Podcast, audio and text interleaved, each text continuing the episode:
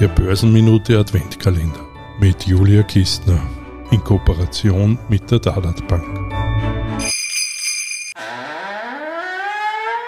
Fenster 3. Welchen Ertrag wünschst du dir eigentlich von deinen Ersparnissen?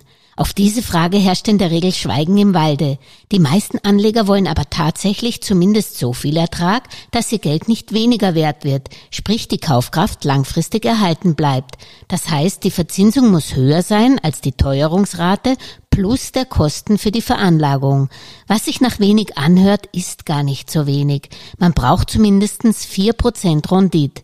zwei Prozent, wenn nicht mehr, um jährlich die Inflation zu schlagen, ein Prozent, um die Broker- und Börsengebühren zu bezahlen und ein weiteres Prozent, um die Steuer zu befriedigen.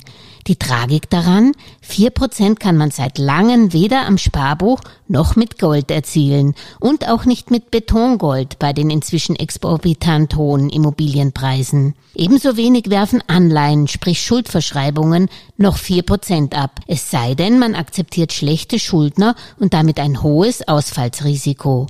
Und damit sind wir wieder bei Tina. There is no alternative. Es gibt keine Alternative zu Aktien beziehungsweise zu entsprechenden Fonds, die in einen ganzen Korb von Aktien investieren. Worin man genau veranlagen sollte, dazu mehr in den folgenden Episoden. Zunächst gilt es aber abzuklären, wie viel Geld man überhaupt für die langfristige Veranlagung zur Verfügung hat. Daher viel Vergnügen mit Fenster 4 des Börseminute Adventkalenders.